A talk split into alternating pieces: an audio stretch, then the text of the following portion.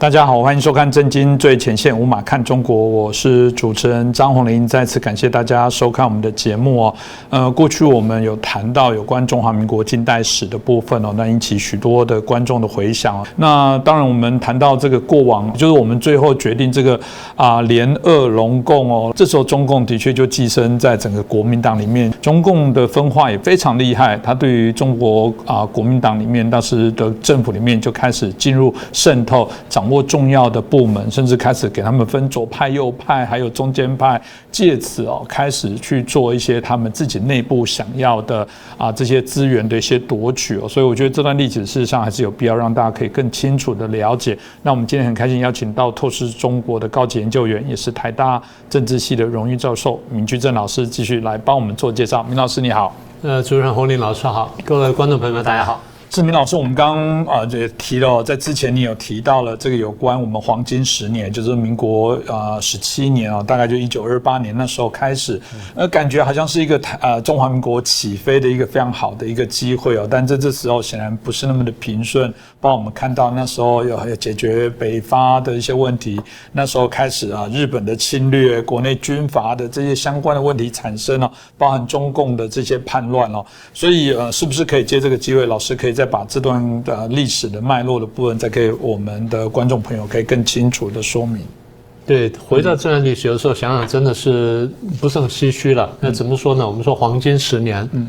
我记得我们前几回来就想说，这黄金十年呢，其实没有那么黄金，因为中间内忧外患，其实还是没有间断。只是我们有一个相对比较平顺时间呢，开始建设国家。那我们常讲说这段时间非常讽刺，为什么呢？因为中共从头到尾呢，一直在用民族主义呢，在统战我们，然后在对内宣传也是民族主义，对外宣传民族主义，所以看起来它非常民族主义。可如果说你真的回去仔细看，中共发迹过程的话，它是非常不民族主义，甚至很多地方非常汉奸。你说你这话怎么讲的这么重？我们慢慢讲给各位听。上次我们不是讲说北伐之后中国统一嘛？我们先稍微倒回头一下，我们讲讲北伐过程，也就是中国在追求统一过程当中，中共到底干了什么事儿？呃，我们前面讲说，在联俄容共之后呢，中共就渗透进国民党里面来。到了一九二七年三月份，国民党开完二届三中全会之后呢，我们看到什么情况呢？国民党的八十名直监委加上候补委员八十人当中，三分之一共产党员，嗯，三分之一亲共的左派，嗯，然后国民党自己本身呢，剩下大概三分之一左右，到这种地步，也就是说偏左的已经占了三分之二。这第一个，第二呢，国民党的中央党部很多的部长。跟他的秘书，共产党占一半以上，所以我常讲，我说国民党对权力斗争从头到尾啊就不太明白，共产党对权力是非常了解，所以他抓东西抓得很准。那简单说就是那个时候所谓的国民政府呢，被苏联顾问像鲍罗廷这种人，加上中共的势力呢，已经基本上把持了。国民党在国民国民党员在国民党内占少数派。所以今天台湾希望台湾的国民党呢也能汲取这教训，这第一件事情。然后利用这时候呢制造宁汉分裂。我不是讲说那时候要清党吗？宁汉分裂，这第一件事。第二件事情，在这个北伐的过程当中，眼看这个简这个国民革命军呢在北伐的过程当中节节顺利，结果中共呢在南京制造南京事件，然后去冲击这个大使馆啦，冲击呃冲击租界区了等等，使领馆等等。最后搞到这些外国的在华势力就起来呢，要去干扰北伐。那你说北伐军怎么办？只好息事宁人。所以北伐军呢，对国际上去道歉、去赔偿。中共说什么？你勾结帝国主义，出卖国家利益，说什么好事好坏都都被他占尽了啊！这第二件事情。然后再来就是。北伐在快到上海的时候，周恩来在上海呢，然后又发动工人暴动。上海当时是国际化都市，你动这个环环境一乱的话，那国际社会不是要批评嘛？所以这压力又来了，所以北伐军呢又再次背黑锅。那么再来呢，就是对这个北伐军的的统帅蒋中正，然后说这个当时还不叫蒋委员长，那叫就这个就是总司令蒋总司令。对他极尽抹黑跟攻击的能事，前面有中山舰事件，后面不断有宁汉分裂，什么各种各样事件，就是抹黑蒋中正。简单说，就是要把国民党内的右派的实力人物全部打下来。而你呢，蒋中正是掌军权的时候，更要把你打下来。这整件事情就是破坏北伐，就是破坏中国统一。所以在这过程当中，最后国民党的右派忍无可忍，然后搞了这个，搞了一次开了一次会议，最后决定说清党。所以一九二七年四月十二号正式开始清党。中共说什么？蒋介石背叛孙中山，背叛革命，是不是这样？所有东西都是好话说尽，坏事做绝，或反过来说，坏事做绝，好话说尽。好了，那还不止于此。当国民政府打到快要接近北京的时候，跟张作霖呢有所接触。张作霖当时呢打打了初初这出战，尝了败绩之后呢就后退，但他实力依然非常雄厚。所以当时老蒋总统也想说，是不是能够比较和平的解决双方呢私下有些来往，然后派了人去去密使呢，双方能不能沟通，希望说能够不要打内战，然后能够解决这问题。张作霖当时有这意思了，所以张作霖当时放出讯号说，其实我也反共，所以放出讯号。双方有了基本了解之后呢，张作霖呢开始在北京呢，因为当时北京的张作霖这个掌控之下，他在北京呢搜查苏联的大使馆。然后同时抓了当时共产党人李大钊这些人，嗯，然后除了搜查大使馆之外呢，搜查了俄国出资的远东银行跟中中长铁路的办公室，在里面发现了大量的文件，什么样的文件呢？呃，身处莫克莫斯科的苏联共产党发出一大堆电报指令什么等等。然后详细讲说教中共呢怎么样渗透国民党，怎么削弱国民党，怎么样去夺权，然后最后怎么样赤化中国，一千多份文件。然后这个当然这共产国际嘛，还派了各种各样的人来到中国，譬如像鲍罗廷这种人，然后前面有马林啊什么等等，所以还有其他一些文件。那现在这些文件我们大家都都看得见的。所以证实什么事情呢？证实苏联全面介入中国，然后渗透这个中国，然后最主要是渗透国民党，然后利用国民党呢，在北伐过程当中又希望夺权之后颠覆中国，然后为这个苏联所用。所以这样看来，大家觉得中共是什么角色？嗯，汉奸嘛，就这么简单嘛，一个标标准准的汉奸。结果呢，当这个张作霖查到共产党的阴谋之后。苏联出来抗议，这不为怪了。中共也出来抗议，中共抗议张作霖，没有抗抗抗议国民党说啊，你们粗暴的侵犯了苏联的领事馆。中共帮苏联讲话，你为什么不帮中国讲话？嗯，是不是这样？你说这不是汉奸什么东西？好了，那所以清党了。清党当然过程就非常残酷，非常血腥了。然后双方都动手杀人，但这个国民党力量比较大，共产党力量比较少，所以基本上共。共产党呢是屈居下风，下风之后就逃出去，逃出去之后散散居各地，就基本上呢逃到这个南昌，又发动南昌暴动，那天是八月一号，所以他们说八一建军节就这样来的，所以国共在这时候呢第一次合作结束，国共第一次正式分裂。嗯，老师刚刚谈到这个啊，逃到井冈山这一段，然后在江西成立苏区政府，但这个就请教老师，后来他们逃去了这个江西这地方，成立了苏区政府，到底他们在做什么，是在想什么？第一就是他想最后我要打内战嘛，嗯，那现在我力量不够，因为刚才被人家清港，才被人家赶出来，然后现在双方势同水火，所以我现在建立我的苏区政府啊，我现在解释一下什么叫苏区，苏这字怎么来的？因为中共在这个江西呢建立一个叫什么中华什么这个苏维埃这个什么共和国，啊，名字啰嗦。那当时叫做苏维埃政府，当地老百姓根本不晓得什么叫苏维埃。那先生，请问一下，呃，各位观众朋友们，你们应该知道什么叫苏维埃，对不对？Soviet，这标标准准的俄文，就是这个什么大会啊、公民大会等等之类意思。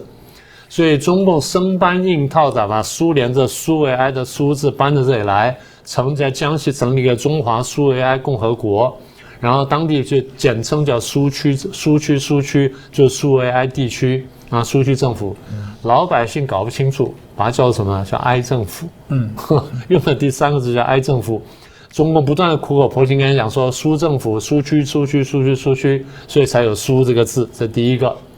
第二，各位到网络上找找看，到后来呢，这个德国进攻苏联，然后日本有点蠢蠢欲动。嗯，当时中共喊出一句口号，要用鲜血或用武装保卫苏联。你为什么不保卫中国？你为什么不保卫中国？这个这个当时是科石啊，在石额上用大红旗这样写啊，武装保卫苏联，鲜血保卫苏联。你为什么不武装保卫中华民国，鲜血保卫中华民国？你这么搞苏军政府，就是要搞分裂嘛，嗯，对不对？这第二点。第三点，中国这边吹嘘说啊，我们在这时候为了将来的革命，所以我们建了各种各样的边区政府。什么叫边区政府呢？基本上是两不管或三不管地带，就两省或三省的交界。通常什么呢？是山区，因为山就山脉嘛，绵延它可以逃，可以可以藏，可以躲，所以这边建了边区政府。嗯，然后各省的力量又达不到，所以建了边区政府。他自己说，大概至少当时建了五个，一个叫湘鄂西边区政府，简单说就是湖南。跟这个湖北的西部，第二叫鄂豫皖，就湖北，然后安徽跟河南的交界。嗯，第三个叫做闽浙赣，呃，就是福建，然后浙江跟江西的三省交界。再来是湘鄂赣，就是湖南、湖北跟这个呃江西的三省交界。再是左右江，所以一共五个呢这种交界地。我们刚刚说了，因为交界地呢是三省交界或两省交界。大家管不着一点鞭长莫及，他在那边干什么呢？第一征兵，嗯，这地方把这些壮丁呢集合起来，然后征兵。你不肯的，那就杀或打或压，到时候逼得你非来不可。来了之后，我就慢慢给你洗脑、洗脑、洗脑，洗到最后呢，你接受，洗到最后不成功呢，就杀掉，就这么简单。这第一征兵，第二抽税，你们这边要跟我交税，对你对国民党交税，那那我不管。但你一定要对我交税，你不对我交税，我就杀你。所以大家一看到杀人，就乖乖交税了。第三呢，征工，我这边需要做工，我往你这些人呢拉来做做工，那你也不敢不做，就去了。所以这么一来呢，他就慢慢有余力。那你刚刚不说七二一吗？所以第一呢，一分抗战，两分应付，七分发展，其实连一分抗战都没有，连百分之十力量都没有，在这边基本上就扩充地盘、扩充军队做这些事情。好了，所以北伐已经成功了。中共呢，成立边区政府，成立这些国中之国，出去就要一国两制，而中共成立的，所以标标准准的破坏统一，破坏训政。我再说一次，当时如果没有中共的话，中国全中国中国民政府全力对付日本，然后我们说不定还不会爆发战争，说不定我们真的可以慢慢能够发展起来。那现在变成说内外交困。所以实质上呢，中共搞了这么一个边区政府，然后逼得我们要去这些清剿它，那么也就必须发动内战。那客观上呢，帮助日本侵略中国嘛，是不是？这不是标准的行为吗？但呃，如果谈时间的共同点，刚刚有提到了，哎，这个。这个正在国难当头的时候，这个中共在后面事实上是在扯后腿，意图要消灭中华民国，意图要重新建立他的政府。而且政府刚还用是用苏区，还还不是苏维埃对苏维埃用这种的概念，还跟原来的中国的脉络没有什么特别的关联。虽然后来他有这个新的叫中华人民共和国，但但最早的起源，大家如果了解这段历史，显然不是这样。所以这看起来两者好像有点呼应呢。这个有什么关联吗？我们如果把这个日本那段时间的侵华的历史啊，跟中跟中共之间的关系，我们仔细看一下，还真的是这个样子。嗯，那卡得非常紧。不是说你成立苏区政府吗？那政府没有办法，只好去围剿，去剿共啊。所以我们对江西苏区呢，我们进行了五次围剿。我们一看这五次围剿跟日本侵华之间的时间序列怎么排的。第一次围剿是一九三零年十二月。啊，前后呢，在东北发生了万宝山惨案，细节我不多讲了，各位去上网查查就知道了。所以万宝山惨案就是日本挑起韩国的这个侨民呢，跟在东北呢跟中国人冲突，冲突结果就政府必须出面解决。所以这样呢，就使得第一次围剿呢受影响的第一次。第二次围剿是一九三一年五月份，然后这时候北北方又爆发了这个日本的这个中村大尉还少尉失踪事件。然后呢，又扯了一次后腿。这第二次，这两次还不算特别严重。第三次、四五次都比较严重。第三次是一九三一年七月到十月份，我们进行围剿。然后呢，九一八事变爆发。九一八事变爆发之后呢，我们必须全力应付日本，所以围剿就停下来。然后最后呢，被中共呢突袭了。那这第三次围剿。第四次呢，是一九三二年六月到三三年四月，打了不到一年的时间。这时候呢。日本成立满洲国，然后呢，开始向这个其他周边的省份进发。为什么呢？因为关东军成立满洲国之后，他觉得说这附近无险可守，嗯，所以为了要保障我满洲的生存，我必须设立一个缓冲区。要设立缓冲区，就必须向外扩张，所以缓缓的向外面扩张。所以在扩张缓冲区同时，保卫他所谓的满洲国同时呢，就必须跟中国军队发生冲突。中国军队这时候有了这个九一八的教训，就不敢再让了，所以就必须的节节对抗。所以我们是用空间换取时间，就这样来的。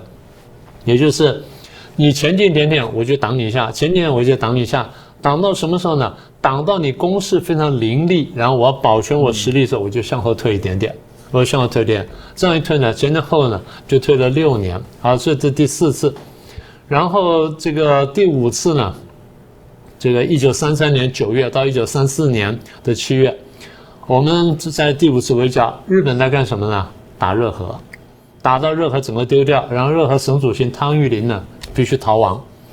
当然，汤玉麟也不是好官贪官，逃亡时候一大堆车队呢帮他运这些这些贪污来的东西，最后呢枪毙了。然后中间发生什么长城战役？所以换句话说，我们看见就是。日本也晓得我们在围剿中共，也趁着你在围剿中共的时候，我就打你一下。那最后我们没办法知道，就回军去应付日本，说哎，中共真没有放松了。嗯，幸亏第五次打赢。好，这这第一个部分就是五次围剿呢，跟跟日本侵华之间的时间关系。那这第一点。第二点，九一八事变了啊，你说啊，这个我们围剿受到影响了，中共干了一个非常棒的事情，发什么事情啊？抗日救亡运动。所以中共自己在这个。在教科书里面讲啊，你各位回去翻中国党史就晓得，党中央下令了发起抗日救亡运动，就是特别下令东北地区，因为发生在东北嘛，特别下令东北地区地下党组织全部起来干什么呢？组织罢工、罢课、游行。你说抗日了，对不对？啊，是抗日了，全国各地开始组织反日会、反日本的会。目的要干什么呢？利用民族主义逼迫政府全面抗日。哎，说全面抗日不是好事情吗？当时蒋委员长说，我们的实力不够，攘外必须先安内，因为共产党内部在不断侵蚀我们、掏空我们，说使得我们不能全力抗日。那现在呢，喊了一个高调口号，逼我们去抗日。你说抗日还是好事情啊？不完全是。为什么？逼中国全面抗日。不是中国当时最佳战略，这是谁的最佳战略？这斯大林的最佳战略。用大陆话来说，叫斯大林，斯大林的最佳战略。为什么？日本当时崛起了嘛？日本从一八九一八九零年代崛起，九四年九五年呢，跟我们打了甲午战争，把我们打败了。一九零四年、零五年打日日俄战争，把俄国打败了，所以俄国非常忌惮日本的崛起。那个时候是一九零五年，现在我们讲的是一九三几年，日本的势力更加强大，然后呢，俄国越来越担心，苏联越来越担心。呃，苏联担心什么呢？这边看见了日本的崛起，那边呢？看见希特勒的崛起，嗯，所以斯大林担心说，我会不会腹背受敌？这边被德国打，这边被日本打，所以我要怎么办呢？我只能应付一边，所以最好什么？日本这边不要打我，那日本不打我怎么办呢？让他跟中国打起来。所以斯大林的战略非常高明。我们虽然非常讨厌他，但从这个战略角度来说，你必须承认他战略是高明的。所以，斯达林的战略是推动中国全面跟日本作战，所以喊的漂亮口号叫做“全面抗日”。那谁在配合他呢？中共在配合他。所以你说中共搞的救日这个抗日救亡运动是民族主义吗？不是，是打着民族主义的招牌，或者打着假民族主义的招牌，让中国陷入对日本的全面大战。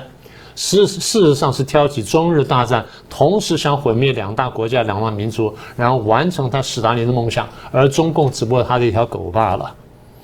那当时日本，我们稍微回溯一下，日本不是一九三一年打下东北吗？拿了东北之后呢，一九三二年成立了满洲国。嗯，成立满洲国之后，日本内部有个辩论说，我们到底打谁比较好？嗯，日本在辩论这件事情，陆军呢想往北打。海军想往南打，嗯，简单说，日本内部有所谓南北之争或者海陆之争，啊，其实各国都有了。那为什么陆军向北打呢？因为日本当时陆军觉得说，从明治天皇留下的祖训就是，日本要称霸亚洲呢，最后一定要击败俄国。中国不是对手了，所以一定要击败俄国。所以趁早打败俄国，趁我们最强，俄国比较弱手，我们打败俄国呢，一举制服他。所以陆军呢想向北打，这是关东军的想法。嗯，海军不是，海军如果说我们日本要称霸的话呢，恐怕要占有海上的力量。我们向南发展，然后进到中南半岛，进到菲律宾，然后进到印尼，然后印尼的物资非常丰富，印尼的橡胶啦、石油啦、铜啦、锡啊这这等等，然后拿到之后呢，我们日本就可以称霸天下了。嗯，所以海军就要向南打，所以日本有海陆之争啊。简单说，日本当时有个战略大辩论。那这个大辩论，苏联是知道的，斯大林是知道的，所以斯大林就因势利导，想说。最好呢，这个日本呢，就是就是海军的论调。日本这个海军论调，就最后让日本呢跟中国、跟日本、跟美国打起来，让我这个俄国就安全就安全了。所以他第一步就要挑起中日大战。就我刚刚讲说，他的计谋就是让中共在中国内部挑起来。现在正好趁着这个九一八事变，把事情挑大，把中日两大民族卷进战火，我就我就没事了。所以各位这样看看，中共真的是在民族主义吗？这民族主义是真的吗？所以我从头到尾我就讲说，中共在玩民族主义，在骗人。而台湾有这么多人呢，吃了一百年的亏还没想通。中共想的就好笑了，你这国民党也真是奇怪。我从一九二一年骗你骗到现在，现在是二零二一年，我足足骗了你一百年，用了就是同样一招，就是假民族主义，你居然又相信了？嗯，难以难以理解吧？嗯，这个问题我要值得我们好好讨论哦。这当然国民党的问题哦。老师是非常厚道的人哦，但也不特别去指指谁。但以我们在台湾的部分，我们在节目当中提过，这匪夷所思。我必须说。从有时候老师刚刚提到现在，你你会有个结论，就是说，嗯，难怪国民党亲共或者你说舔共很正常，因为因为本来他们某些时候也一家，以前也混和在一起哦，所以真的假的你可能分不清楚。他们亲共国对对，那那那显然就是里面就谈到的尔虞我诈，这个是每次都会说了。我我必须说国民党就现在，因为你是手下败将，我相信现在很多这个中国大陆的朋友看你还是叫做手下败将，看你还是。属于那种可以利用不会重用，你你们有点骨气。这时候回到以前，你必须说，当初一些国民党反而在我们认为那些前面的带着台湾做许多的努力，抗抗中保台的这些人，那这才是风骨啊！再怎么样，也许我们不同阵营，人家对他还有一丝敬意。现在，嗯，好吧，这个真的还要再继续努力哦。所以老师总的总结，这样的状况怎么办？要给我们一些建议吗？呃，建议不敢说，至少我们做个总结可以吧？嗯。所以刚才这段历史呢，我们都不说前面这个中共进入国民党的时候了。大家可以看到，刚刚那段历史，各位随便在一般历史书上，除了中共历史书之外，别的地方都可以看到，甚至中共书上都可以找到一部分。所以我们可以看到，一开头呢，中共从参加国民党呢就没有安过好心，中共说要跟国民党合作也没安过好心。大家去翻翻课本就晓得了。所以今天很多国民党人呢，真应该回头去读读国共关系史。那么，所以中共也讲了很多民族主义的话，各位觉得是真的吗？今天他还在讲民族主义的话，他今天讲就是中国现在崛起了，强大了，要去争霸了，所以美国在阻挠我们，然后谁谁在阻挠我们，说我们要怎么样怎么样怎么样。你真的相信这话吗？你若信了他的话，然后切断了跟美国的关系，那台湾就落单了。台湾落单谁最高兴？中共最高兴。为什么？我一口把你吃掉嘛，就这么简单嘛。嗯。所以从一开头各位看到，中共就是苏联共产党的走狗嘛，很清楚嘛，一直在执行的策略。今天当然俄共弱下去了，中共强起来了。但我常常提醒大家，现在台湾很多人讲说啊，现在中俄是最好朋友啊，联合抗美，你又糊涂了。不是这样子，俄国绝对不会一面倒的倒向中共。俄国的最佳战略就是在美中之间摆荡。这个摆荡台这个选择台湾是没有的，但俄国有。为什么？它够强大，而且俄国不是美中竞争的标的物，台湾恰恰好是。所以第一，台湾比较弱，所以不能够在当中呢去摆荡。第二，台湾恰好是美中竞争要争夺的标的物，所以你不能摆荡，你只能倒向一边。所以我从头到尾讲，我说台湾必须选边，就这意思。那台湾现在基本呢，国家选边是对了，但台湾有些人选边是选错的。那大家再看看吧。所以第二点，我回头讲，我说联俄容共呢，孙中山有点天真，但没办法，错就错了。后来做对了是清党，清党清共之后，大家看到国民党重生了，国民党新生。而清党清共之后呢，北伐是没有问题的，北伐就一路打下去了，中间没有人干扰，是不是这样子？所以大家得看懂，国民党在奋发图强清共之后，他反而路走得更好，更爽利。然后中国统一了啊，开始推进宪政了，要建国了。这时候捣乱的外面有日本，里面呢有中共嘛？刚刚不是说了吗？五次围剿让我们分心了，五次围剿又呼应了呼应了日本，说客观上帮助日本侵华了。我们还不说帮助日本侵华部分，中共光是建立边区或建立苏区政府，它本身就是叛乱，它本身就是割据，就是破坏统一。所以讲什么民族主义呢？你从头到尾不是当汉奸，就是在破坏中国统一，破坏中国的前进，破坏中国进步，还讲民族主义，而台湾还有人相信，这不是很奇怪的事吗？所以日本侵华呢，我们刚刚讲了，中共的行为，第一呢，客观上帮助他；第二呢，实质上削弱这个国家的这个力量。所以从头到尾看上去，中共呢在喊民族主义的口号呢，就是在骗人，在统战。到今天呢，他又用新的这个核心，又用新的东西来讲，但核心呢万变不离其宗，还是虚假的民族主义嘛。那今天讲到崛起了啊，我们现在有航空母舰了，我们有飞弹了，然后我们有太空船，有什么？很多人就就是感就激动热泪盈眶。我常常提醒大家，如果七十多年前我们当时走的是三民主义或者资本主义的话，今天中国好得多，强得多了。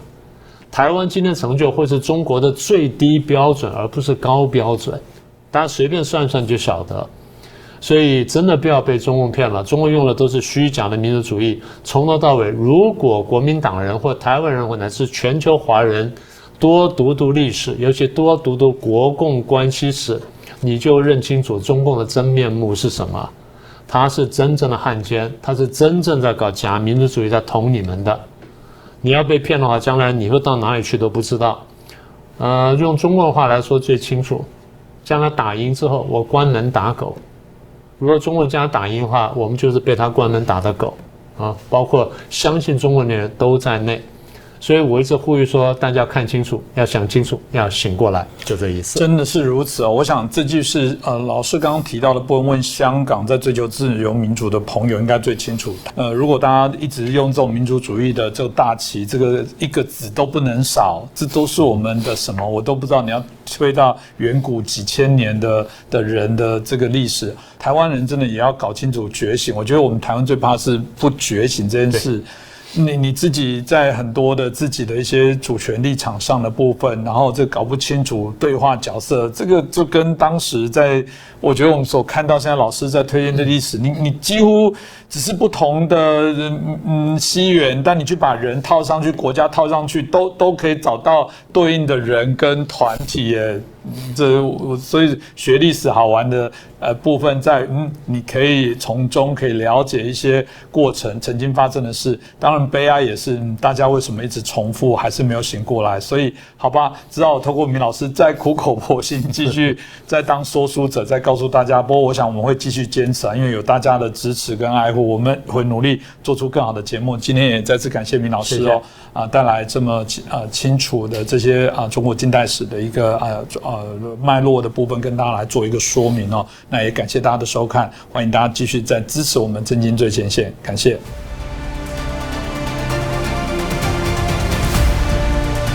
各位震惊最前线的好朋友们，我是主持人张宏林，欢迎订阅我们的频道，也记得打开小铃铛，掌握最新节目通知，让精彩评论不错过。更欢迎留言转传影片。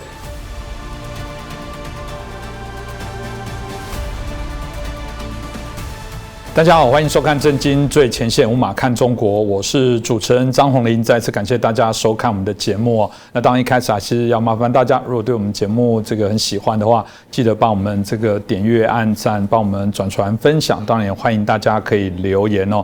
那最近最热的议题当然是在谈有关这个拜习会哦。这一个会到底有没有什么样的意义？有人说，哎，这个不用太多的期待啊？为什么呢？因为照理说，两个峰会，两个重要的这个元首要见面，一定事先幕僚都讨论好了。可是大家知道，这美国事先有一些话传出说啊，这个不用抱高度期待。但中共又说，哇，这有高度的一个收获。到底实况如何？我想我们今天可以好好来评析一下。那我们开心邀请到两位来宾，第一个是前国大代表们黄鹏孝大哥。大家好，那另外是我们的陆军备役少将，我们俞北辰将军。大家好。嗯，我想一开始就请教一下彭教大哥，其实你在一开始，其实，在啊你自己的社群也都已经在会议前就预测说啊，这没有什么特别期待。当然有人是说，哇，这个如果不开会不行，这两边剑拔弩张，总是要去降温一下。另外也各自救一下各自的一些呃国内自己的状况。美国的部分，拜登当然他必须要挽救一下他的这个啊民调声望，那不能没有作为。那另外中国的部分，虽然它是一个威权国家，但大家都。知道这就习近平的角色来说，他有想要在明年二十大连任的部分哦，所以这个彼此之间到底葫芦里卖什么药？彭家大家怎么看呢？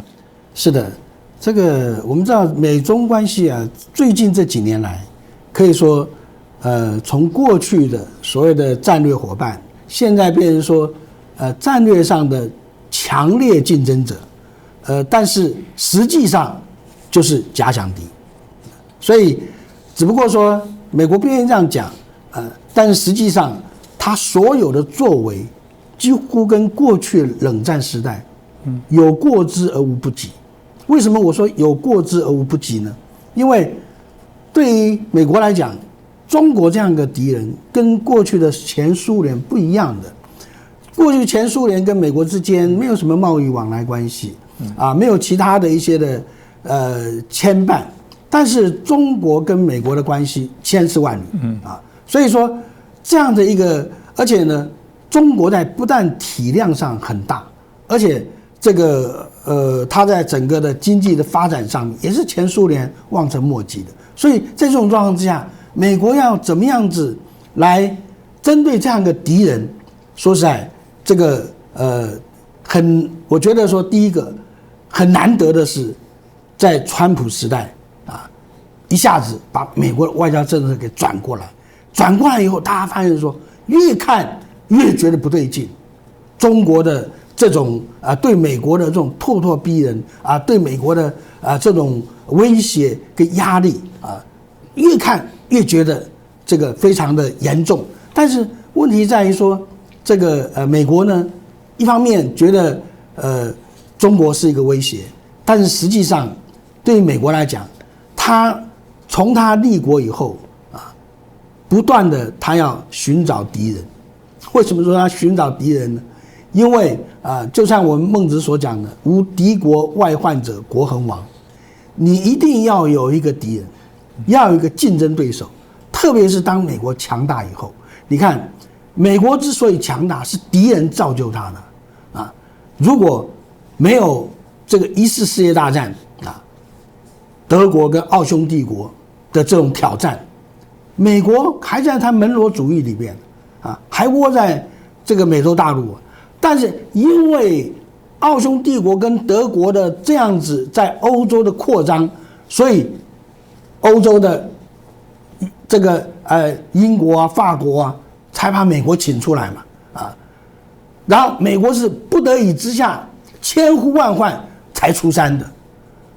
第二次世界大战。如果不是纳粹这么一个强大敌人，还有日本的军国主义这样强大敌人，美国哪有可能称霸世界？因为说这个敌人对世界的造成了太大的危害了，所以才需要美国出山出力来把它给呃弥平。弥平以后，所以美国成为世界霸主是自然而然的。嗯，他不是说我主动要。而是说他被动的成为，但是从那以后，美国就很注意说，有没有人会挑战他的地位。所以过去前苏联时代啊，那时候我们看了很多资料，哎呀，美国把这个苏联讲的多么的可怕，多么的强大。等到后来苏联瓦解以后，才发现说根本就不是这么回事。其实苏联差美国还很远。同样也是今天的中国，当然。对于美国来讲，中国是一个不同的敌人，但是呢，中国的体量足以让美国人觉得说，这的确是个威胁。那另外一方面讲，中国也需要敌人。中国如果没有啊没有像美国这样的敌人的话，怎么样凸显出六中全会决议案所讲的中国人民英勇的对抗帝国主义，对不对啊？那怎么样凸显说这个习近平是如何英勇的啊英明的领导啊中国人民来对抗这个世界上反华势力？嗯，所以他也很需要敌人，但是。大家都了解，彼此都是核武大国。我需要敌人，但不要战争。所以啊，这就是毛泽东所讲的“斗而不破”。所以这一次对美国来讲，它最主要的一个目的，也就是说，如何的建立护栏。这个护栏概念是什么？就是这个拳击，美国拳击的那个 boxing 的啊那种护栏概念啊。就我们就在这个框框里面打啊，这个啊不要打到场外去了。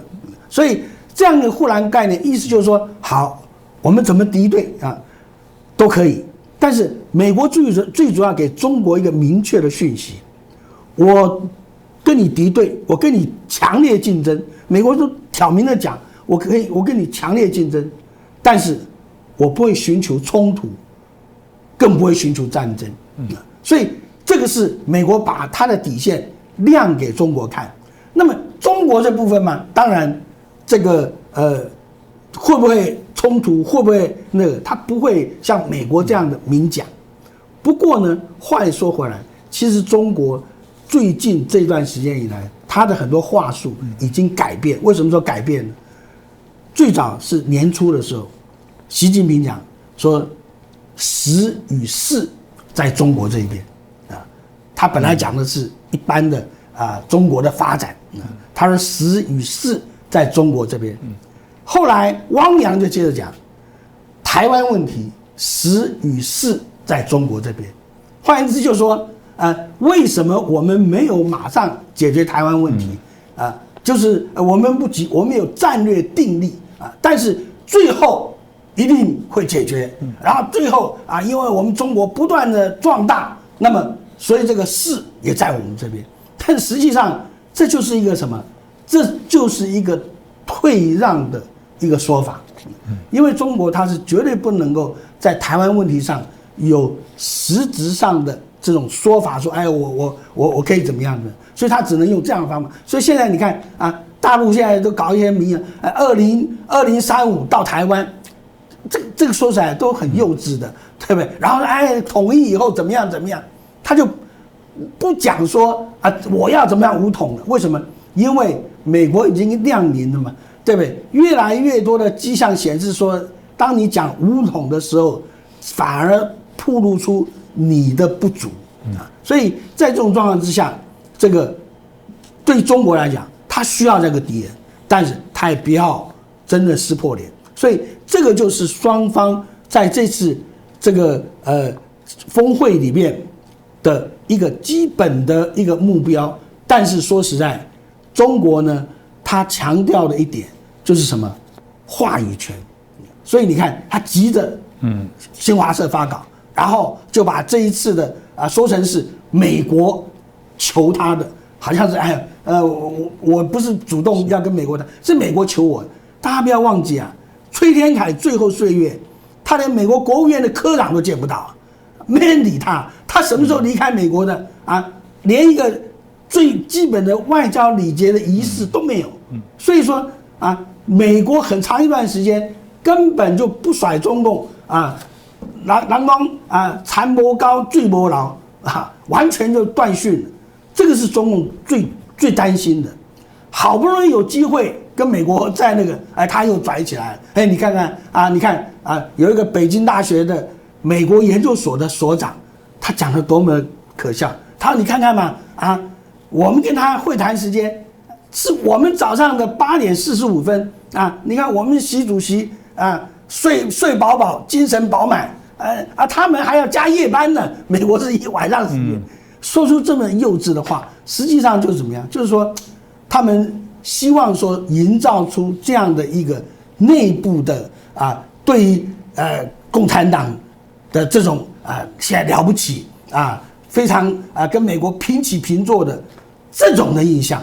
但是实际上，这个在美国来讲，他一开始就讲，我根本不打算跟你有什么结果，嗯，因为我该讲的话都讲完了。第一个。我的一个中国政策跟你的一中原则是两回事情。第二个，我支持台湾要加入联合国相关的这个组织跟活动。坦白讲，这个都是这对中国来讲都是直接触及它红线的一个这样这样的一个一个主张。那么你说中国能够怎么样？除了说呃打打嘴炮以外，他无可奈何。嗯，为什么？为什么？就是今天基本上。美国跟中国的基本国力还是有相当大的落差，所以你看中国所表现的啊，我希望说我们不是敌人，我们还是朋友，对不对啊？呃，说话听的，我还能继续呃从你美国啊偷学东西啊啊偷搬一些这个呃呃呃机器啊先进的东西来，呃，但是美国现在美国是这样子，我们在美国生活过都知道，你你写什么资料，他都相信你。一旦他发现说你写的资料不诚实的话，他从此以后你所有东西他都不相信。嗯，所以今天美国对中国就是这样子。嗯，他对中国一切都是打个问号，从不相信来进一步来求证你到底真实有多少。是，这就是美中之间的这种实际上的状况。而且我们看到的是，其实。在美国的封锁，在美国的制裁之下，中国现在很多状况，他只是不敢啊，不敢说出来。其实他状况非常惨。譬如像说现在啊，美国要台积电、要三星这些主要的晶晶片厂交出资料，交出什么资料？就你你的产销资料嘛。全世界缺晶片，但是呢，根据台积电、根据三星，这个因为这个我还我们的联电。我们台积电跟跟联电就已经超过百分之六十了，对不对？你到底生产了多少，都有数据的。那你卖到哪去了？怎么会全世界还缺，对不对？所以美国在查这个事情。坦白讲，美国心里也有数。台积电也讲，有人在囤积嘛？谁在囤积，对不对？当然是这个呃，就是中国在囤积嘛。对不对？那么中国它用什么方法囤积？它当然不是说直接用华为，而用不同的公司、不同的名义这样子来向这个外界来采购，采购晶片，然后它囤积起来。为什么？也是他想能希望能够反制美国对它的封锁。但是这样子能够反制多久呢？美国马上就知道了，现在更进一步的来对它制裁。当你的晶片遇到这样子的。这个压力的时候，坦白讲，中国的压力是非常非常大的，只不过他现在这个硬撑在那里不讲而已。是，我想彭教大哥刚刚提到几个我我认为大家很有感受的部分呢，所以我们一直觉得习近平在设定一个了不起的一个呃成就，就是人让全世界对于中共的厌恶的程度可以提升非常高。但当我们怕的是中国这个无辜的一般百姓啊受到一些牵累哦，而且呃彭教大哥刚才提到说话术权是中共最喜欢用话术权，哎，偏偏这一次我们看到六中全会里面他做的第三份历史决议里面，呃很重要的是台湾。的呃内容既然是很少，于将军你怎么看呢？当然哈，中国跟其他的民主国家权力产生的方式不一样。我们民主国家呃的权力的产生是来自人民的选票，嗯，你的政策、你的作为让人民认同，它是人民的选票赋予你的权利，嗯，但中国的权利不是来自人民的选票，它是来自各个有权力的派别，嗯。有军的，嗯。啊，有党的，有统战的，有经济的，他要把这些钱的力量、枪口子的力量、统战的文宣力量，他要把这些力量抓在一起。那当没有办法有效控制的时候怎么办？一一击破，一一击破。所以第一个从经济上，从钱口子上来着手。你这些太有钱的不听话，像马云啊这些不听话的啊。还有江泽民江派的这一群啊，不听话的石油帮啊、钻石帮，我一个个把你击破，我用各种方式跟理由把你给收掉。收掉之后再用一个人民为幌子，叫做共同富裕。我不是要收你的钱，我想大家一起有钱，那这不是跟人民公社一样均平的方式继续做下去吗？所以习近平他心中因为呃已经连续当了两任了哈，他心中充满了不能接任的恐惧，所以他必须要从钱从军，你看军事大部分的整顿，边疆光是个司令官，对不对？半年换了三个，就可以表现出他心中对于权力失去的恐惧。那美国、台湾就是他在这个时候要让各派人对他信服的最大的两个棋子。那美国跟中国是两大强国嘛，所以你看，在开完十九届六中从全会之后呢，他并没有对台湾的问题充分明确的表态。可是呢，他会把它当成跟拜登之间 这个交谈啊，很严重的、很重要的一个交谈的筹码。嗯，所以拜登呃，这两个两个这个世界的强国的领导人。在这一次的视讯峰会里面，大家就讲嘛，万众期待啊，了无新意。嗯，这两个人都是全世界上具有绝对权力的人，但是呢，权力获得的方式不一样，所以拜登必须要得到国内大多数民意的支持，所以拜登不敢轻易的去碰台海的问题。嗯，碰的多了，有些人会觉得你是不是管太多了；碰的少了，他觉得你的川普不如呃决心不如川普。所以拜登是相当的保守。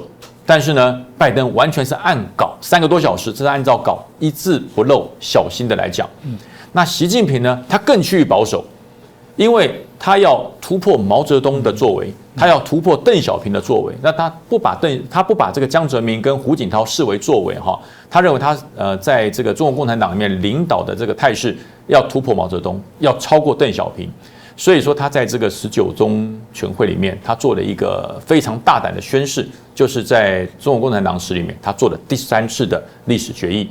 那我们可以来回顾一下共产党的三次前面的两次历史决议是为了什么？第一个，毛泽东一九四五年，他为了解决党内乱的问题，嗯，因为当时共产党刚刚呃可以壮大起来，所以里面有好几派的势力。包含了这个掌管党的力量，张闻天，他是几乎党的力量，中国党力量是他在掌握的。包含了掌握统战力量的王明，那毛泽东当时解掌握了八路军，就是解放军的前身的力量。所以毛泽东透过了这次六中全会，他要解决党内部的乱的问题。所以在一九四五年都还在抗战哦，还在对日抗战的末期，他就把所有大权集于一身，把党、把统战、把军全部归咎于毛泽东一身。就是党内不再乱，我毛某人讲了算，我毛泽东讲了算，所以当时就是说第一次历史决议就是决定了党的方向，就是以毛泽东马首是瞻，其他的学说论述一切摆在旁边，由毛泽东说了算。这第一次一九四五年，那到了第二次的一九八一年，邓小平做了第二次的历史决议，为什么？因为在毛泽东的文化文革之下，文化大革命把整个中国哈不但没有平乱，嗯，让变得更穷。所有的历史文物，所有的中国的资产被他们砸毁，所有的荡然无存。邓小平感受到了，这样下去，中国会继续的穷下去。你这么穷，共产党就会自己灭亡。所以邓小平就说：“我们抛开一切啊，以前的旧思维。”所以就他走了一个有中国特色的社会主义，其实间接是在打脸毛泽东。嗯。哦，认为毛泽东当时走的这个极端的主义，让整个中国陷入了贫穷，让人民吃不饱，让中国在全世界上站不起来、富不起来。所以邓小平走了一个很大胆的改革，嗯，就是我要脱离贫穷，走了有中国特色的社会主义。所以说，邓小平的改革开放得到了大多数共产党有权力的人的支持，因为也穷嘛，人民穷，党就穷，党就穷，干部就穷，那大家都穷，这个国家还有什么意思？所以邓小平开始慢慢的、间接的跟台湾招手，希望台商、希望台湾的力量进来，台湾的技术进来，台湾的资金进来，希望美国的资金进来，希望美国的力量进来。我有土地，我有人力，大家一起来开发中国市场。那如果中国开发完成了，那最后获利者当然是中国。这是邓小平当时的想法跟做法。那这个做法。也是当时我认为是中华民国是我们最危险的时刻，大家当时认为说啊，这是最安全的时刻。邓小平是怀柔嘛，啊，用怀柔政策。呃，虽然美国讲他说中国威胁论，所以其实美国在呃一九八九年的时候就已经开始感受到中国的威胁。嗯，那因为邓小平他一脉相承的怀柔政策，有钱大家赚，市场大家用，人力大家来分担。所以大家觉得，哎，好像没有那么威胁。所以邓小平是统战高手，他间接的把中国的那个赤化世界的心压到最低，然后把那个糖衣的外壳做到最漂亮，让全世界的资金进来投资、改革、建设都在做中国。那邓小平的这一步棋有相当大的成效。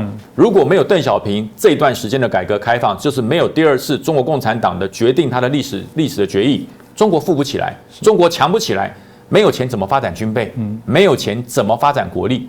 所以邓小平的这这一段的历史哈，怀柔政策让中国人的自信心开始慢慢站起来了。好，那但是因为好景不长嘛，邓小平离开了，江泽民、胡锦涛支持邓小平的做法，也就是两任也就结束了。换成习近平上来，习近平上来之后，中国是一片大好，是一片大好。深圳的经济实力，整个中国沿海的经济实力，中国对于美国的贸易的逆差顺差，这是让中江子让这个习近平觉得说，哎呀，我们这么强大，我们还在我们还在等什么？我们都这么强了，我们还在忍什么？我们都这么有力量了，我们还在怀柔什么？是中国该站起来的时候。所以从习近平上来之后。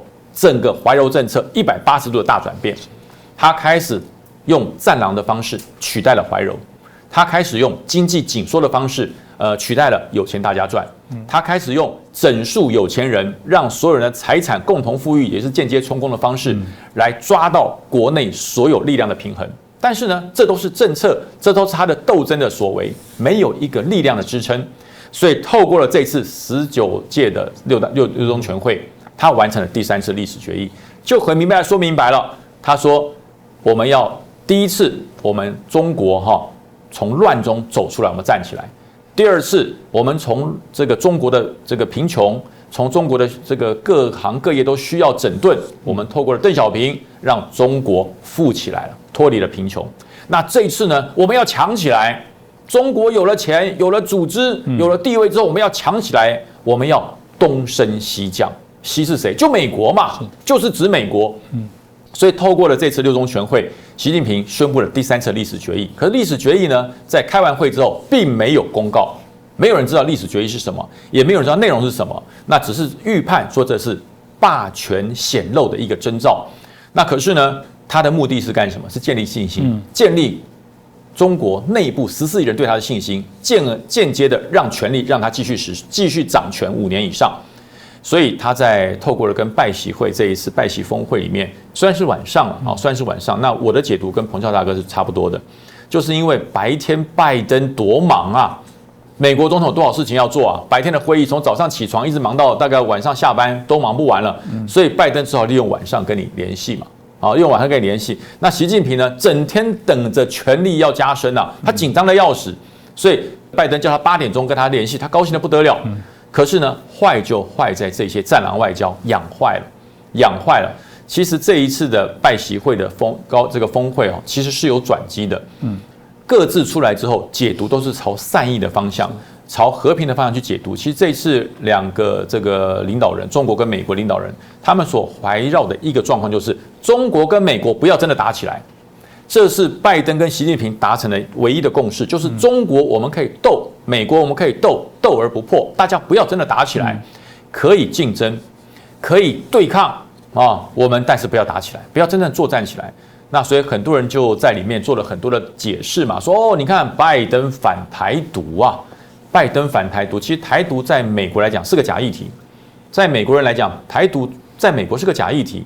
真正讲台独讲的最严重、最努力的是谁？就中国的国台办嘛。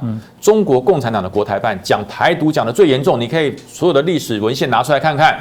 一年下来，二零二一年讲台独、台独反台独最多就中国大陆的国台办。嗯，那他为什么讲反台独呢？他认为说反台独就是间接达成中国统一的一条路线。所以中国共产党跟国台办的反台独，你只要反对统一，不管是任何模式的统一，武统、文统。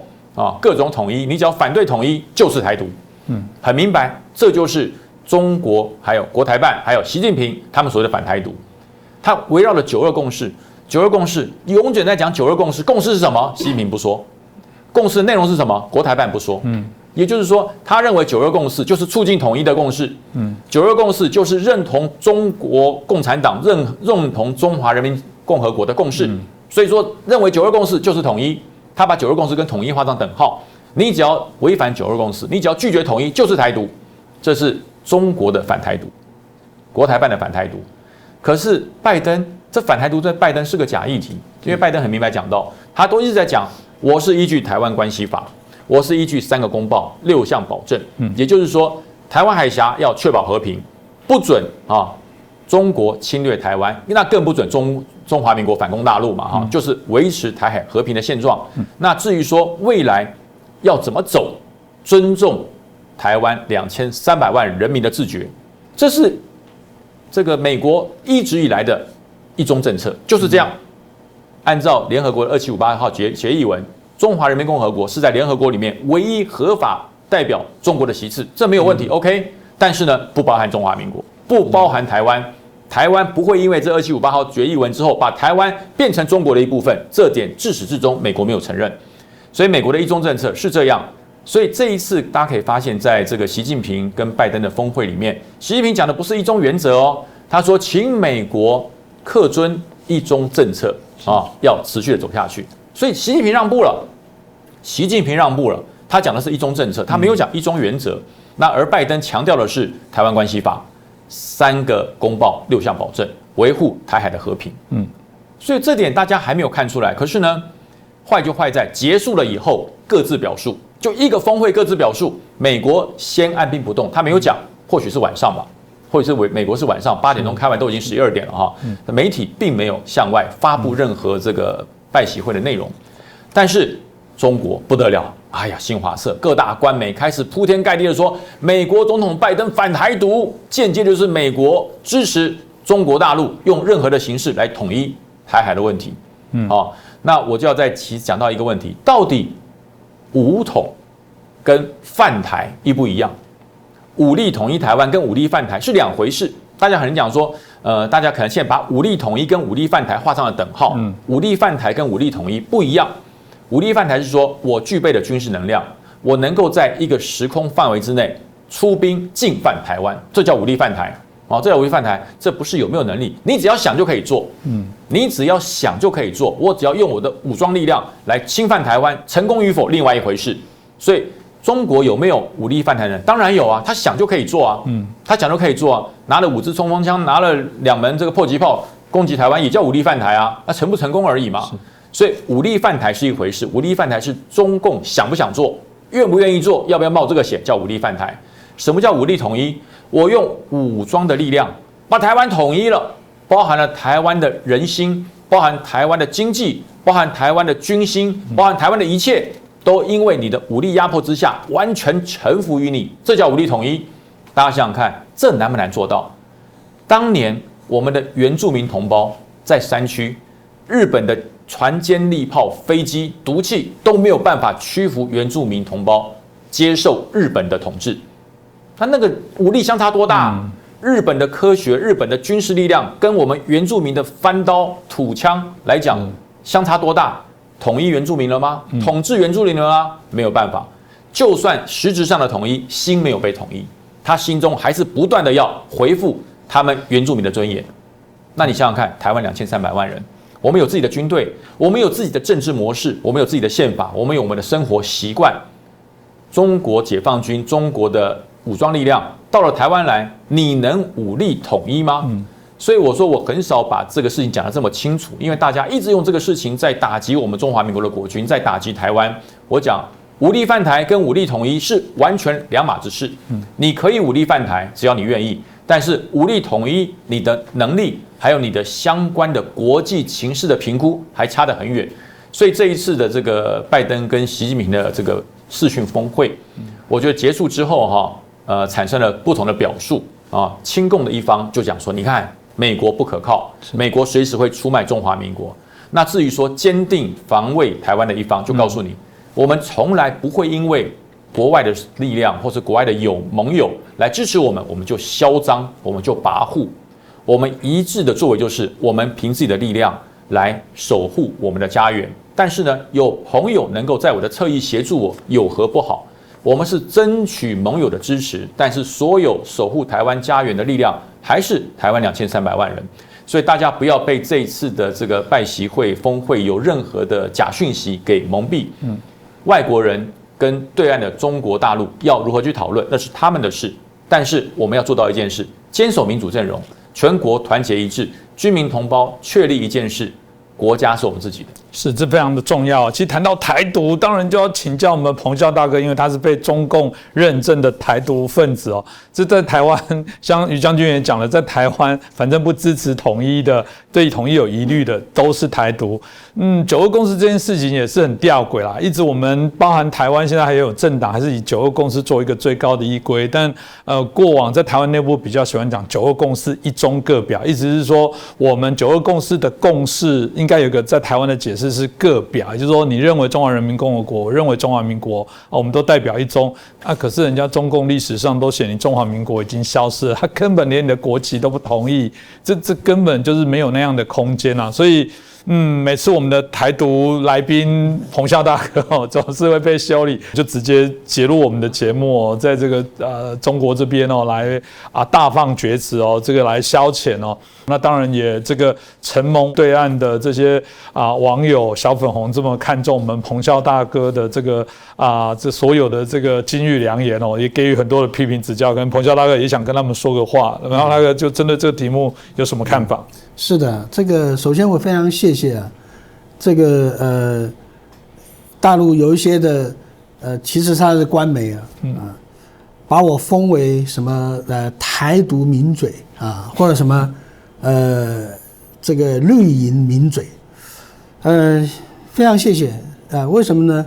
因为呃，大凡呢被中共扣帽子打棍子的，大部分都是好人了。为什么我说大部分是好人啊？现在啊，你看最近大陆在有名的骗子啊，长津湖，对不对？哎呦，你看抗美援朝多伟大！但是你各位知道吗？抗美援朝的总司令彭德怀元帅啊，他曾经被封为什么？被打成什么啊？苏修的走狗啊！啊！所以说。结果后来啊，这位大元帅啊，在中国的建国过程，在抗美援朝过程，不是立了很多功吗？啊，结果共产党怎么对待他呢？文革的时候，他被拖出来，不但斗，而且又踢又打，他的肋骨被打断两根了。一个大元帅啊，那时候已经七十几岁了。啊，这样子被羞辱，啊，最后要死了，想要见他老婆一面都见不到，这就是中国对待这种啊刘少奇啊怎么死的都不晓得，他国家的这个元首嘞，对不对？所以中国啊那个抠帽子打棍子的太普遍了，在一个文明国家里面，有一个最基本的原则叫做什么？叫做罪刑法定原则，就说什么罪是什么样的要件，什么样的罪是判处什么样的刑罚，嗯，这是依据这个法律来定的。但是在中国呢，罪行党定原则，党说你有罪，你就有罪啊；党说你是叛徒，你就是叛徒。党说你是反革命，你就是反革命；党说你是港独，你就是港独；党说你是台独，你就是台独。所以像这种帽子，坦白讲，尽管扣吧，对不对？但是在这里，我说实在，我倒对于习近平啊，有完全不同的看法。我觉得习近平实在是台湾最可爱的敌人。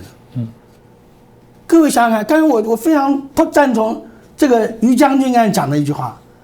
像邓小平啊，像胡耀邦啊这种的，这个胡胡锦涛啊，胡耀邦也是，胡锦涛也是啊，这种的软调子，那坦白讲，对台湾是最危险。真的啊，你讲的这么软，你看，呃，这个邓小平时代怎么讲啊？只要我们坐下来谈，什么问题都可以谈啊，连国旗国号啊都可以改。讲到这样子下去了，啊，还好那个时候台湾是蒋经国、那换了其他人，你不都动摇了吗？对不对？啊，这都已经跟你好成这个样子，哎，对不对？那才可怕、但像胡 啊，像这个习近平这样子，太可爱了嘛！啊，过去台湾很少能够在国际媒体上曝光的，因为因为有这个啊，习近平这一套战狼外交，现在台湾动不动就成为国际媒体的头条啊，对不对啊？你看以前《经济学人》，哎，那个都是非常有声望、非常这个有有深度的一个一个杂志，对不对啊？台湾做封面啊，世界最危险的地方，谁造就的？不就是习近平造就的吗？对不对？那真的有这么危险吗？你看台湾人啊，真的马照跑，舞照跳，对不对？呃，股票照涨啊，完全没没放在眼里。为什么？看破你手脚嘛，对不对？啊，这么厉害，嗯，搞了七十几年了啊！过去什么学习台湾，一定要解放台湾，一定要怎么样？那问题就不是说你讲了算嘛，对不对？那为什么你明知道说你能力不足，你还要这样讲呢？啊，你还要这样子？说实在，这就是为了习近平的能够当永远的这种连任下去的无冕皇帝，对不对？你看过去毛泽东时代，嗯，庐山会议，他因为三面红旗大跃进，他在庐山会议受到了党内的批评，受到党内批评以后，他就啊就翻脸，翻脸了以后，他开始要要，他觉得说党内反对他力量很大，为什么？因为大跃进造成了中国经济损失啊，大饥荒，所以说在这种状况之下啊，他怎么做呢？他第一个跟苏联翻脸，他他把当时这个世界上一个另外第二强的强权当做敌人啊，他跟他翻脸啊，斗争，然后他跟所有世界啊一切的反动派各国都翻脸，所以造成一个什么？好像是中国四面楚歌，但是因因为有毛主席的领导，所以我们不怕啊。所以这是什么？靠着制造危机、制造国家的危机来凸显它的重要。因为唯有说这样的一个啊危险的时代啊，习近平的说法就是说，这个百年难得一遇的变局，对不对啊？所以说凸显出领导人的多么重要，对不对？那么习近平现在的这一套，哎，变相的造就了台湾，真的是啊！不但我们在国际媒体上受到了更多的关注，我们在整个国际的社会上受到了更多的肯定啊！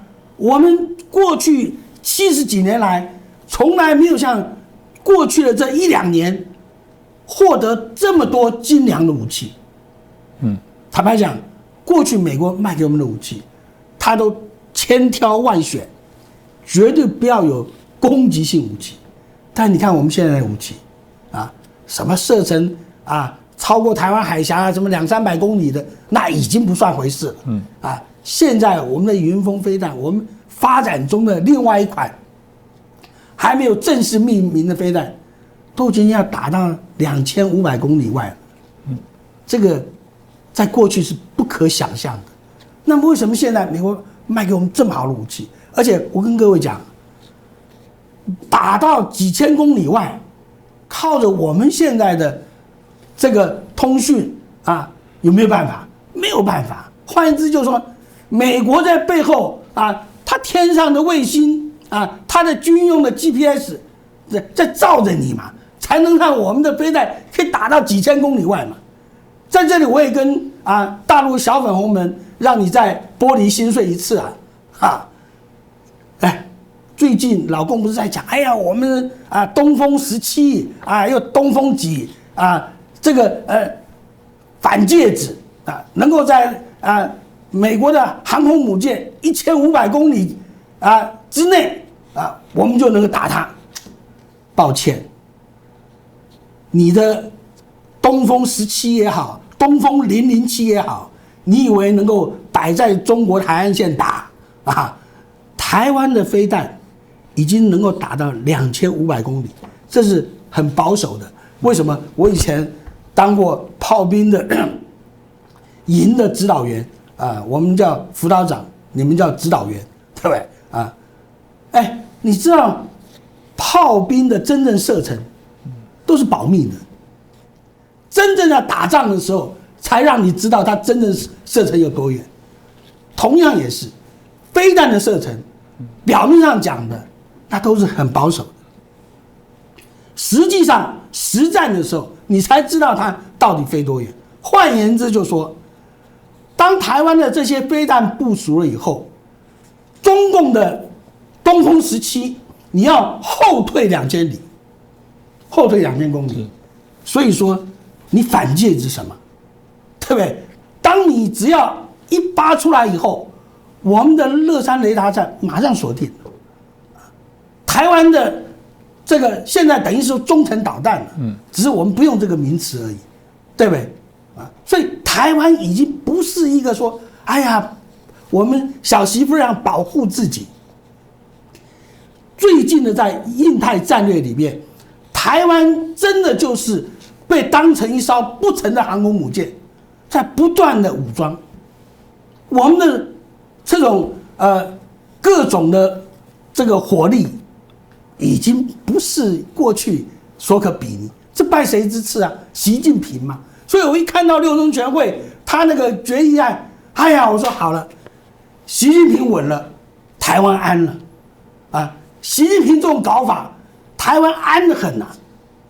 第一个，习近平还没有这个呃呃脑袋不清楚到说真的动动动武嘛，对不对啊？因为什么？因为对于中共来讲啊，要想要不管你说是武统也好，打台湾也好，他有个淡淡的哀愁，还有潜在的危机。什么叫淡淡哀愁？台湾的飞弹太多了。啊，你不要以为说台湾兵不能打仗，嗯，台湾兵很难得有机会真正说啊，要要要提枪上阵的，啊，都是跟电动玩具一样用按的嘛，对不对啊？当大陆的登陆船团到了我一定的距离的时候，我们的飞弹就已经把大陆的登陆船团在台湾海峡、在黑水沟里面就把你歼灭了嘛。你根本连看到台湾岸的机会都没有啊，对不对？我们所有的啊，我于将军很清楚啊，对不对？我们台湾能够登陆的所有的地方，我们几十年的战场经营，做假的吗？对不对？啊，你每一个地方我们都是标定好坐标位置，对不对？所以就算你有少数说呢，你你你爬上来了，当你晕船晕的晕乎乎的时候。哎，一阵炮响，真的尸骨无存。我过去那幺五五的榴弹炮，那个威力有多大，对不对？啊，有人讲说，哎，这个落伍的武器了，不管落不落伍啊，一样打死人嘛，嗯，一样让你粉身碎骨，投降的机会都没有。所以说，这个就是现实。为什么叫潜在危机？反登陆作战最厉害的是什么？潜艇啊，啊。美国有六十几艘核子动力潜艇，嗯，上次在南海浮现出两艘来，为什么老共一直跳脚啊？啊，因为那个浮现上来的两艘，其他的几十艘在哪里呀？美国现在百分之六十六的兵力，海空军兵力，都在这个啊第一岛链跟第二岛链，特别是部署在哪里？部署在琉球，啊，部署在韩国，对不对？离台湾最近的普天间只有五百公里，嗯，你以为多远？你以为说啊，就直接就台湾跟大陆打仗吗？这个大陆最担心的就是这些啊找不到的核子潜艇啊！为什么大陆的飞机没事要到啊台湾的这个西南那里啊转来转去？都是什么？因为那个地方历史上就是潜艇埋伏的地方，我们的反潜机也经常往那里去。为什么？就是我们要了解说，这个地方不但有美国潜艇，也有中国潜艇，更有日本潜艇，因为日本的潜舰部队啊是传统的这个潜舰里面性能最好。今天我们台湾正在安装龙骨的我们的潜舰，说实在，主要的技术就是日本提供的，对不对？等于我们是啊他们的潜舰的缩小版而已。所以这个就代表说，今天由于习近平这样的战狼外交，这样子的赤裸裸的对台湾进行武装的威吓，你不是威吓台湾了，你是在挑战美国的印太战略，你是在挑战整个西太平洋的安全。所以说，为什么美国拜登总统一再讲台湾关系法？你在台湾关系法翻翻看啊。台湾关系法里面就写明，西太平洋的安全攸关美国的国家利益，对不对？所以在这边的任何安全的威胁，都是美国的事情，所以为什么说美国这样子来帮助台湾，来来做这些？他不是在帮助台湾，他在帮助他自己。有人说，啊，他会为你台湾打仗吗？搞搞错了，他不是在为台湾打仗啊。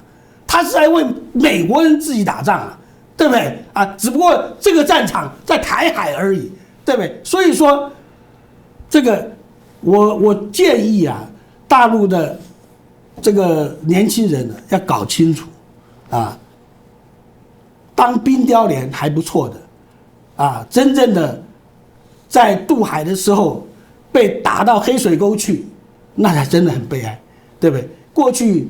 冰雕连他们兄弟姊妹多啊，对不对？十一两个啊，家里还可以承受得了。现在都独生子女啊，犯不着来这样子搞。第二个，真正大陆有权有势的，有哪个没有子女在美国的？啊，嘴巴讲啊，哎呀，对美国怎样怎样啊？你看，在美国的这个啊，美国的这个这个大使馆啊。在上海啊，飞美国的班机排长龙登机的，不都是大陆的有钱有势的那些那些人吗？对不对？所以今天美国跟中国什么实与势在哪里？你只要看说，大陆发了财、赚了钱、贪了污的钱都到哪去了？都往美国搬了，子女都往美国送了。有没有哪一个人啊？哪个美国人在美国发了财啊？这个然后把钱送到中国去了？没有嘛，对不对？所以说，这代表说，这个时与势，根本不在中国这一边。所以在这样状况之下啊，你说我台独要说什么也好，随便没有关系。为什么呢？因为说实在，我深深体会到，台湾还好没有跟中国连在一起。台湾跟中国连在一起，多少的近代悲剧一样跑不了，啊！自从台湾这个马关条约以后，割让给日本以后，你看中国一九啊一八九五年以来的中国乱成什么样子？不是说只有日本人的入侵而已，光中国人自己打中国人，中国人杀中国人，搞了多少？没有一个是非标准。对不对啊？到了这个中华人民共和国成立以后更糟糕，对不对啊？一天到晚要你爱祖国啊，爱国，国家爱你吗？啊，说你是罪犯你就罪犯，说你反革命就反革命，这样的国家还好，台湾跟你无关，再见，台独就台独吧，因为按照你的逻辑，除非说乖乖听你的啊，当傻瓜啊，指鹿为马。那那这种人，最重要的是人，人作为一个人应有的人权最重要。国家你可以选择，你可以选择去当美国人，你可以选择去当法国人。同样，我们很幸运，我们选择做台湾人，而且做台湾人让我们觉得很光荣。你看，小小的台湾，小小的晶片，就卡死你，对不对？你用偷的，用买的，用。各种方法，你就想说啊，这个大陆有个教授啊，还讲，哎呀，我们只要统一了啊，台。积电马上收归国有，我们的晶片问题就解决了，这多么无耻呢？这种笑话，对不对？所以，所以说，这个今天啊，中共当然希望说能够借着他的话语权，好像要说谁是什么就是什么，但是说实在，对我们来讲，早已经没有把中国放在眼里。台湾是世界的台湾，台湾不是中国的台湾。是这个彭教大哥刚刚提到的部分，当然也延伸了一些问题哦。这种文攻武赫有没有用？还是有用？威胁利诱有没有用？还是有用哦。台湾一直以来很大的问题也是内部的纷争，这内部纷争还不是一般的小老百姓哦，这个连政党之间啊都有这个问题哦。有人在喊到说，不要以为抗中保台就能如何如何，就是显然大家对于一些。内部的认同哦，都还是产生许多的分歧，所以许多的来宾哦，不管是我们在台湾的这些评论者，或者在海外的评论者，都警告说，最大的问题都是内部的错乱啊，内部这个价值的这混乱哦，然后敌人跟竞争对手分不清楚，这部分的确产生许多的一些纷争。但纷争还好，这就是民主，这就是民主的日常。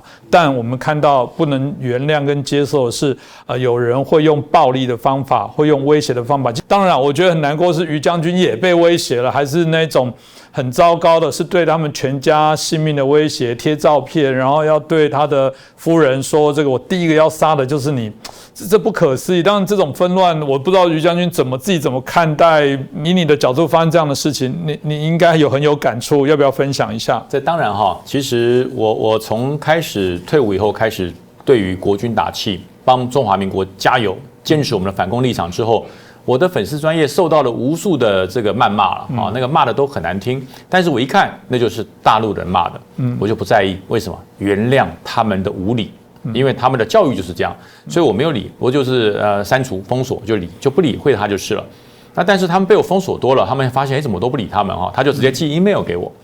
那寄 email 给我的话，那就是针对性了哈，他就是说呃就是他的 title 就是武统台湾。就是武统台湾，然后针对我的家人要做威胁，然后甚至说第一个要这个加害的是我太太。那我就跟我太太讲，你会不会怕？我太太说，来给我看一下，我会不会怕？一看不错，照片还挺美的啊。她比较重视说，你有没有把我照片搞得非常丑化啊，挤眉弄眼的，或者是不好看的？她不错，这张照片还挺美的。我说那你不怕吗？她说我只怕她把我照片泼得不漂亮而已，其他我不在意。也就是说，其实。呃，我们中华民国在民主素养之下，在法治素养之下，对这种事情叫嗤之以鼻啊，好笑。可是呢，好笑归好笑，不能姑息，所以我就采取了法律行动，我到警察局去正式提告。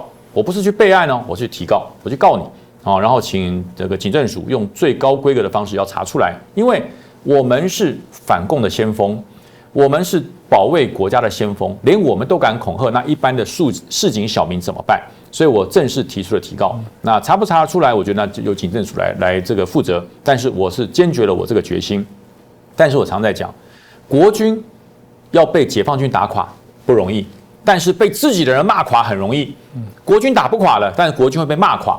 所以这个我知道，中共也知道啊，解放军也知道，国台办也知道啊。要击毁中华民国保卫国家力量的国军，你解放军想打垮他，那要付出多大的代价？可是有一个方法很简单，就是叫你自己国内的民众把你骂垮。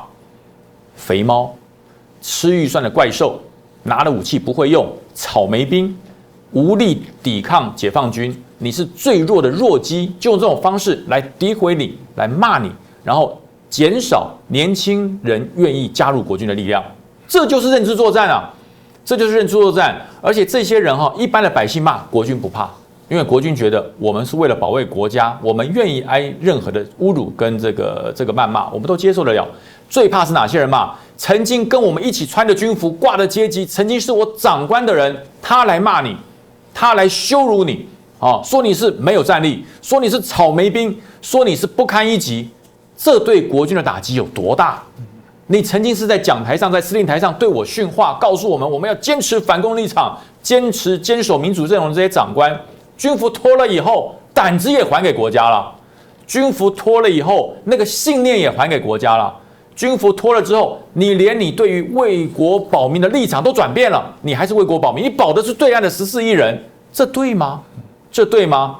这才是对中华民国国军莫大的威胁，还有削弱中华民国国军战力最可怕的力量，而这个力量呢，正在一点一滴的侵蚀我们的国家。那我就讲，很多人说，他说你这么爱国，你为什么要提早退伍？我如果继续在国军干，我现在还是少将，我可以做到五十七岁，我为什么提早退？我说我要做一些现阶少将不能做的事。在国军穿了军服，即使我升了少将，升了中将，我升了上将也一样，我不能对外直接的捍卫国军，因为我有包袱在嘛。国军有他的相对的言论自由，他对于这些不公平的言论，对于这些诋毁国军的言论，他只能说一些呃制式的话语。国军坚守民主立场，绝对不会让敌人越雷池一步。然后嘞，然后没有啦，不能多讲啊。能不能指着解放军说，你这简直就是在羞辱国军？指着这些中共的同路人说，你们这些曾经跟我一起穿着军服的人，居然在这边做这些丧权辱国的事，国军不能说，因为他有伦理嘛，他有伦理不能说。可是我脱掉军服之后，我解禁了，我可以讲。但是我讲完之后，国军正在保家卫国、直干戈以卫社稷的这些我的学弟学妹、我的袍泽们，他们心中那种振奋，终于有一个退将敢讲出我们的心声了。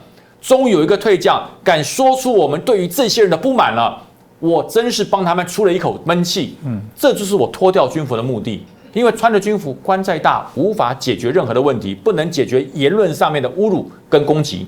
但是我脱掉军服之后，虽然我把枪还给国家了，可是我的笔还在啊，我的照相机还在啊，我的镜头还在啊，我的言论还在。我用这种方式来提振国军，因为我知道。国军是打不垮的，但是国军会被自己的人骂垮，所以我要用这种方式为我们保国为民的国军加油，因为有你在，台湾才会安全。真的非常的重要了，这个我非常的同意，因为其实我们过往都服过役哦，在我们这年代的部分是扎扎实实的要服两年的役期哦，所以我们能感受非常的强烈的部分是，呃，军人一定要清楚为谁而战，为何而战。呃，当我们今天内部很多这个刚刚讲的这种超限战、这种认知战，去把你搞混哦，真的是自己人自己扯自己的后腿最吓人。我很难想象我们有个退将说啊，中共军机是来巡视他的国土，你们紧张干嘛？呃，那我觉得中华民国的飞机也应该去巡视一下，那飞飞看，你觉得他会不会飞弹打你？这是不可思议啦，所以。呃，我我觉得我们真的需要，呃，这也是我讲很谢谢我们所有的这些来宾呢，每次都愿意来。我觉得我们的节目很清楚，我们这评论节目当然有立场，但我们的立场也不这个造假，就让你知道我们很清楚，就是追求自由民主，我们希望推动中国民主化，因为解决了中国的问题不是不理他，而是让中国热爱自由民主、相信民主制度价值会对中国更好的人，我们希望集结在一起。而我们觉得解决中国问题就是让中国民主化。如果有人说二零三五就是中共犯台的时间，那我只能说，那二零三五节就是要推动中国民主化的关键时刻。就是如此啊，那努力了。我想我们节目某种程度，也许未来也会构成是台独的重要什么发讯的电台。但如果用中共的界定的台独，我想我们应该会还蛮骄傲的。今天再次感谢两位来宾，也感谢大家的收看。欢迎大家如果喜欢我们的节目，麻烦帮我们订阅、转传、按赞、分享，也留言哦。再次感谢大家。